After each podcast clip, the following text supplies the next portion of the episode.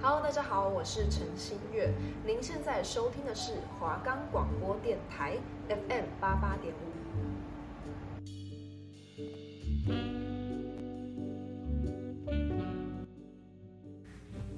Hello，最近过得好吗？有没有什么烦心事困扰着你呢？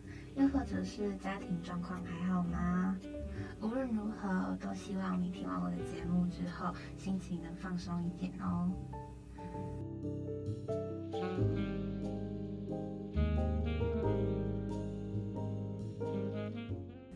节目可以在 First Story、Spotify、Apple Podcast、Google Podcast、Pocket Cast、Sound On Player，还有 KKBox 等平台上收听，搜寻华冈电台就可以听到我们的节目喽。你说我听。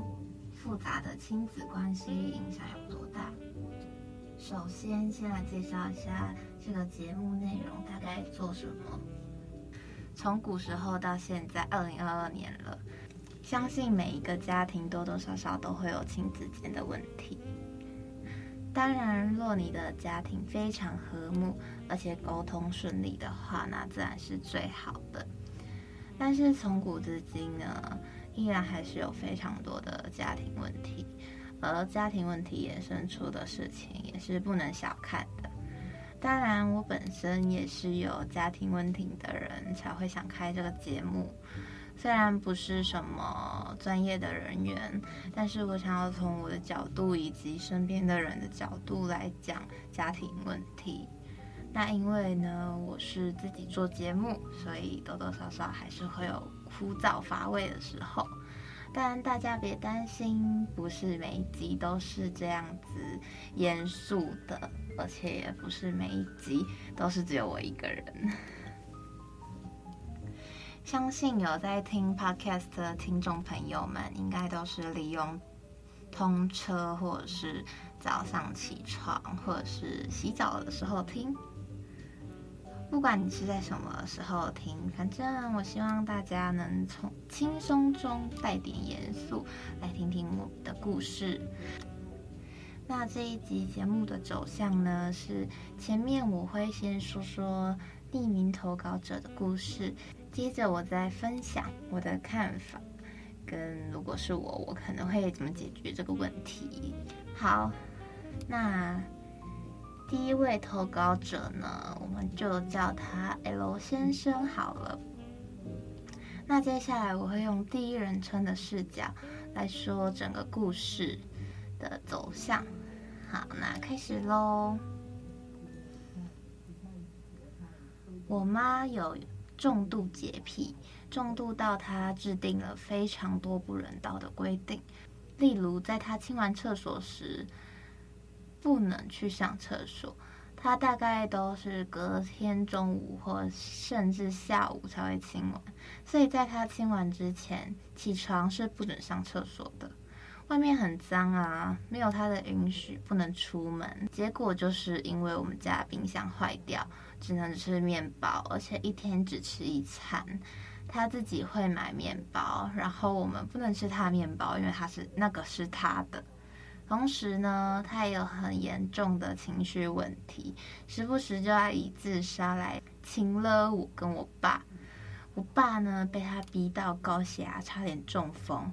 所以那一那一段时间呢，我可能一起床就会遇到我父亲中风，然后母亲自杀的这个情况。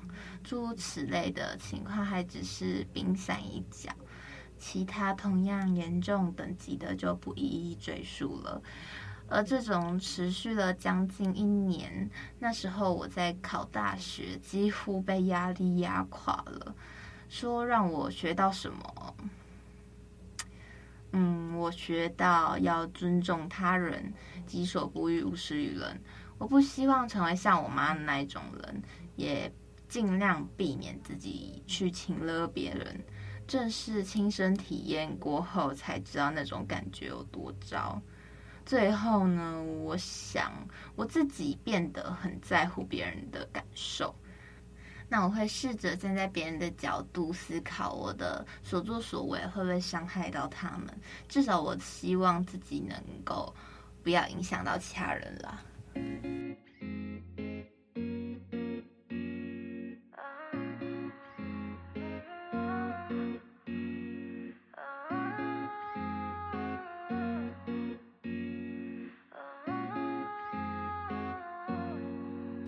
好的。这就是 L 先生，谢谢 L 先生的这个故事。我觉得真的很辛苦，就是在这种家庭中生活，呃，感受到他真的很无奈，而且他妈妈就是因为他自己的，呃，非常严重的洁癖。然后让他们整个家庭都有问题，那其实真的是非常累的。那他其实这样子真的很辛苦，就是他一起床，然后就遇到自己的父母，然后就是一个两个人都是面临就是这么危险的状况，就是其实不管是谁都会觉得。这个状况非常的辛苦，而且他自己也有自己的事情要做，所以，他快要被他的父母妈妈压垮了，他自己也被考大学的压力也快压垮了，很辛苦。就是我们真的谢谢 L 先生，就是为我们分享这个很痛苦的故事。那他说他会。他因为经历过这些家庭问题，那他变得很在乎别人的感受，那他会试着站在别人的角度思考呢？就是因为他觉得他的妈妈都没有站在他的角度思考过，或是说他妈妈都没有站在整个家庭为整个家庭思考过，他妈妈只思考到自己。呃，因为他自己的洁癖很严重，所以他就规定全家人不能干嘛干嘛。所以其实就是要说这种这种转变是好的嘛？其实我也不能确定，因为呢，这种转变是他遇到了这么可怕的家庭问题才学到的一些人。做人处事的方式，其实我自己只觉得要学习，但是不是用这种方式来学习。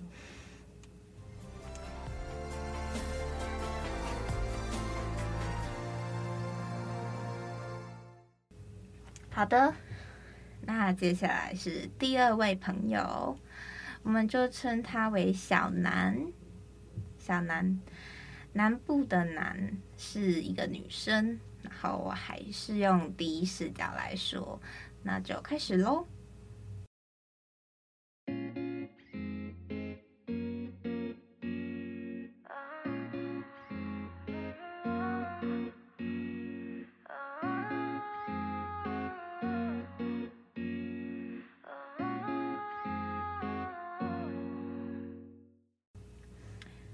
我家庭是单亲，我父亲在我三到四岁的时候就过世了，所以我母亲一个人照顾我和哥哥。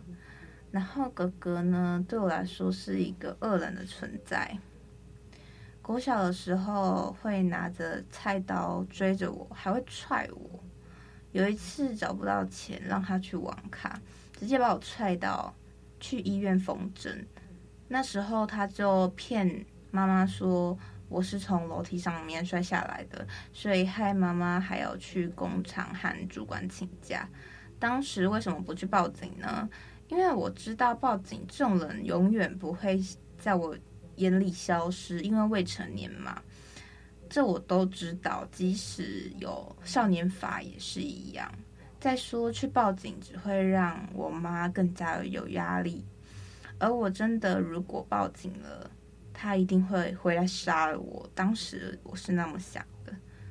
后来我哥成年骑车被人撞的时候，有那么一次期待他能够被撞死，而我妈实在很辛苦，可能是因为压力很大吧，加上我有忧郁症、躁郁症，所以发泄在我身上。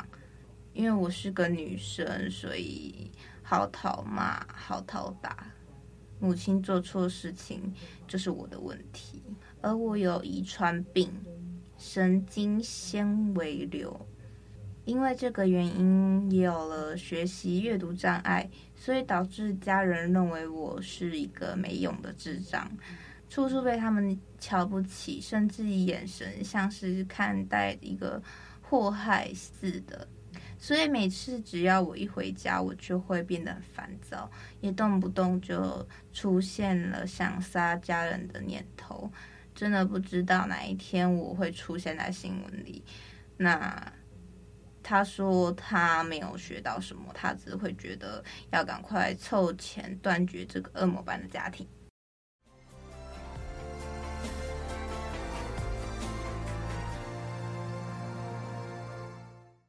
好的，谢谢小南这个朋友的投稿。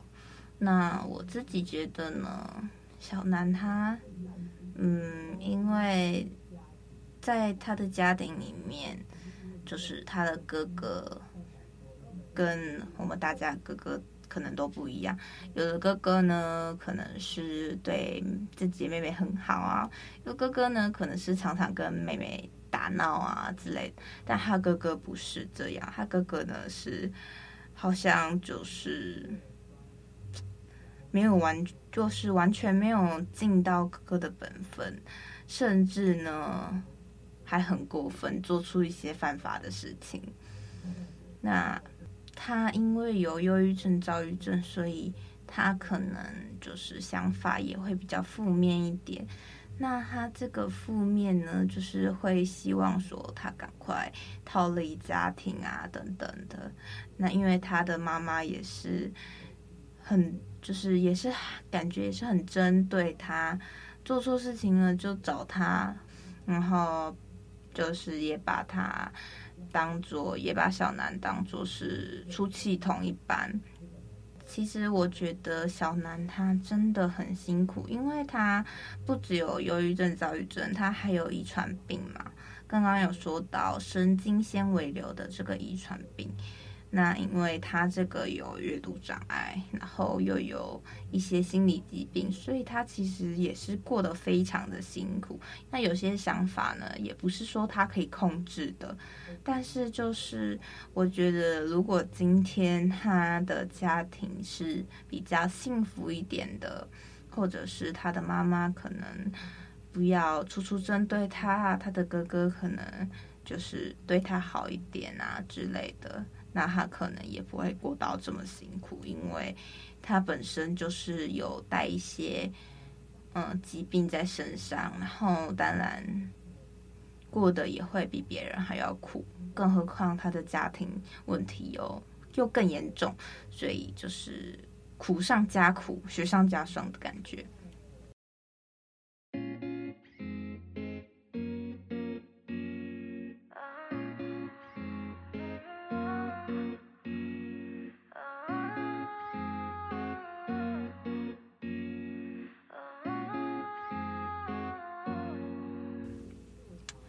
好的，接下来第三位朋友也是女生，我们就称她为小国。不要问我为什么名字都取这么奇怪，这都是有原因的齁。对，那小国的故事呢比较短，那我还是把它念完。好，一样以第一人称的视角。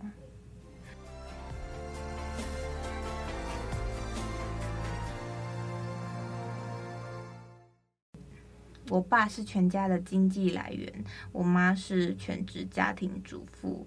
我爸在我国小的时候出轨，被抓到后就不告而别离开家里。当时全家都蛮崩溃的，我妈无论是金钱上还是心灵上都依靠着我爸，也因为很久都没有工作，不知道要怎么继续生活。从这件事发生之后，我唯一的执念呢，就是不要变成像我妈依靠我爸那样，我要当经济独立的女性。而且那一段时间的金钱焦虑也延续到现在。同时，对婚姻和恋爱的我非常不信任，我不相信会有不变质、不不背叛的爱情，以后也完全不想结婚。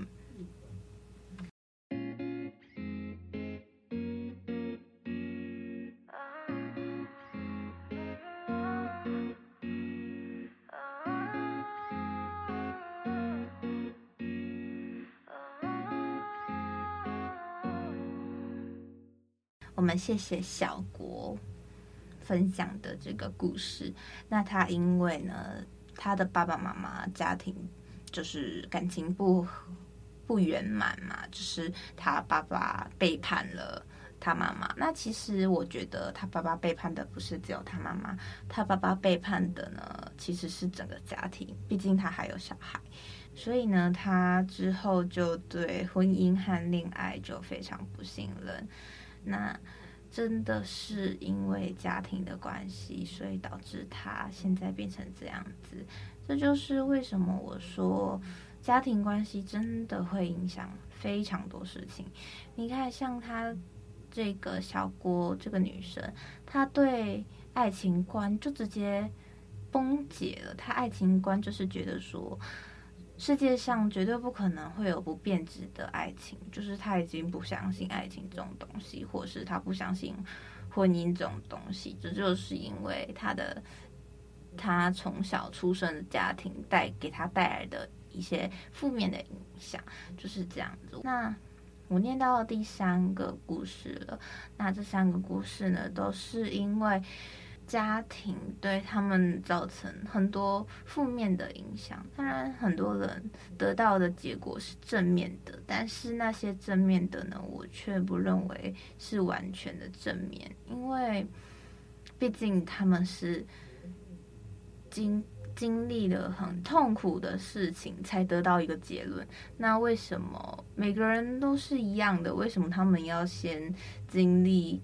这么痛苦的事情，然后才得到经验呢？为什么他们不可以像一般人一样，就是学做做人的道理，这样就好了？他们为什么要先经历一段痛苦之后，然后才来说，嗯，那我以后我觉得不要变成这样的人，这样子，这样子看完就是非常的心疼。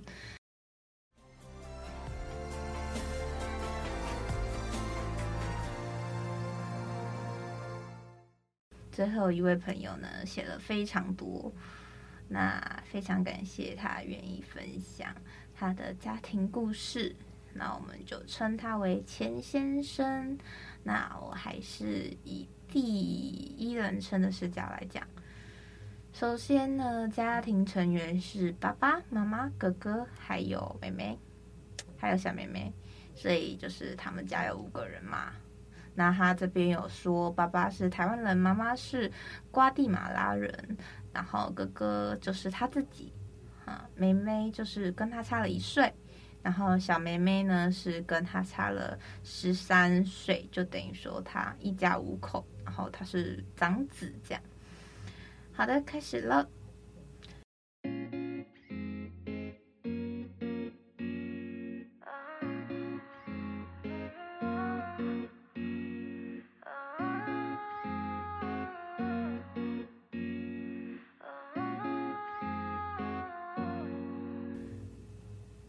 我爸在国中毕业，因为阿公在瓜地马拉开始做生意，搬到了瓜地马拉，也在那边学会了西班牙文，跟我妈一起在那边生下了我跟我妹。我爸呢是大男人主义，婚后又成了喝酒成瘾的人，但是他酒量不好，又会发酒疯、打人、骂人，所以我跟我妹从小就在他恐惧之下长大。每当他要打小孩的时候，我妈总是会挡下来保护我们，不要被波及。在我十一岁的时候，我妈做了一个决定，就是带着我们兄妹两个逃离到美国的亲戚家住了大概半年左右。后来我有在跟我爸联络，我爸哭得死去活来，一直求我们回去。然后我妈心软了，不管我妹的反对，带着我们回去跟她一起生活。确实，她改变了，不再喝酒了，不再那么大男人主义。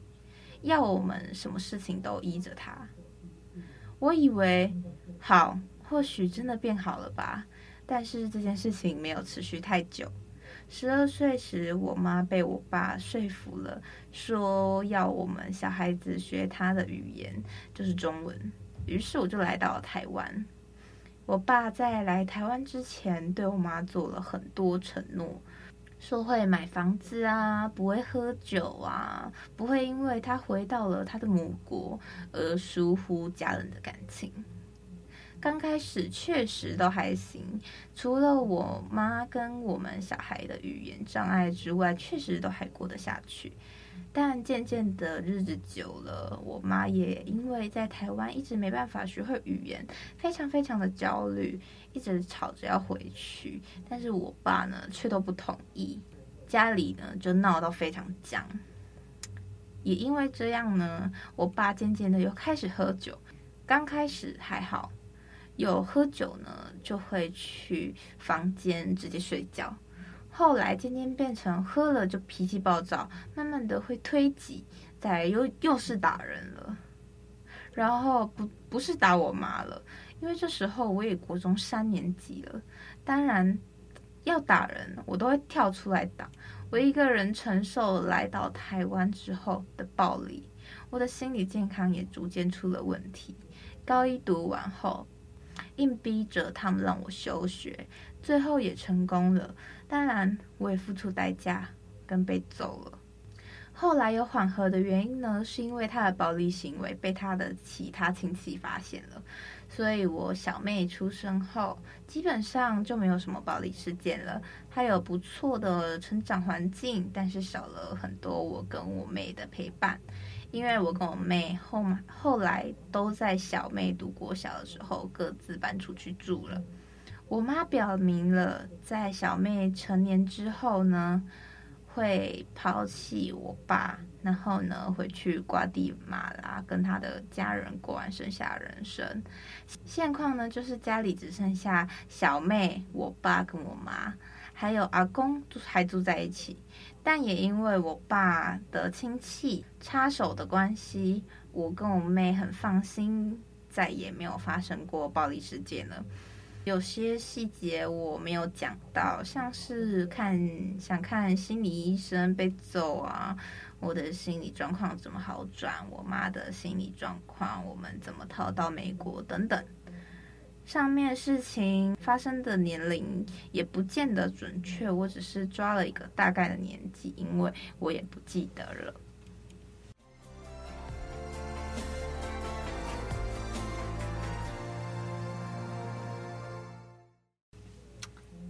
好的，非常谢谢钱先生。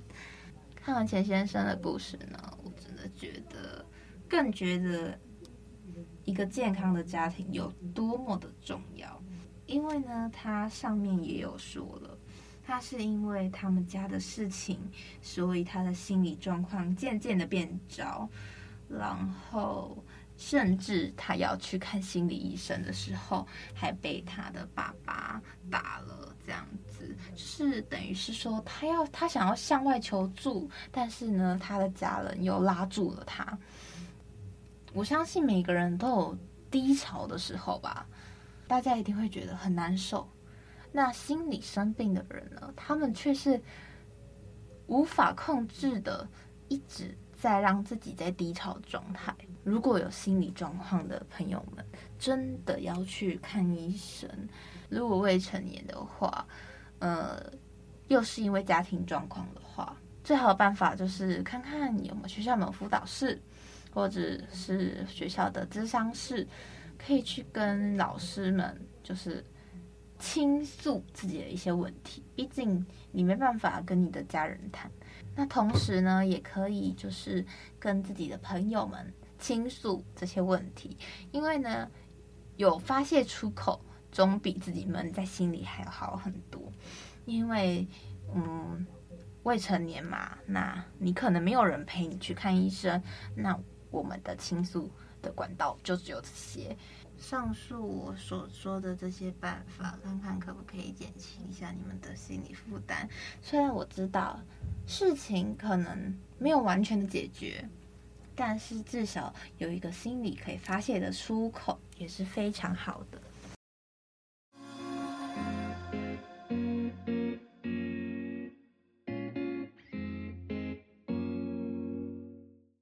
再来呢，我自己呢，就是看了一本书，叫做《家庭会伤人》。那这本书呢，它也是教你了自我重生的新契机。它上面说，家可以是温馨的避风港，也可以是折磨人的伤心处。那我在书中呢，看到，其实不止这本书，我之前看的有一本家庭的书呢，都是一样的总结。他们说，其实我们可以宽恕自己，然后还有我们的父母。有时候想想，我们到底是跟自己过不去，还是跟我们父母过不去呢？有时候想想，真的，嗯，这个问题真的问得很好。我有时候也觉得，我到底是跟我自己过不去，还是跟我的父母过不去？但是要宽恕别人跟宽恕自己，又是一件非常难的事情。所以呢，其实这个阶段呢，嗯，可以说是慢慢练习吗？嗯，我自己呢，刚开始看到在之前的书书中看到要宽恕父母的时候。我会觉得说，为什么？为什么要是我们原谅他们？为什么要让我们自己委屈？为什么又是我们？我们已经承受这么多的痛苦了，那为什么还是我们再去原谅他们跟宽恕他们？但是呢，我后来想一想，我们没办法改变他他们，所以就等于说，今天。没办法教他们改变，那能改变的也只有我们自己。所以呢，也只有我们自己宽恕他们，我们的心好像才不会过得这么的痛苦。然后我们的整个身心灵呢，也会过得比较好一点点。因为呢，只有在心理上脱离父母，我们才有希望真正和他们建立关系。唯有打破家庭对我们施予的咒语。才能过自己选择的生活。那不打破这个符咒呢？我们的生命就成了家庭代代相传的问题和牺牲品。你只有在心理上脱离他们，你才能成为真正的自己。就是，嗯、才会成为只有自己逃脱了，才有拥才有权利拥有快乐健康的生活。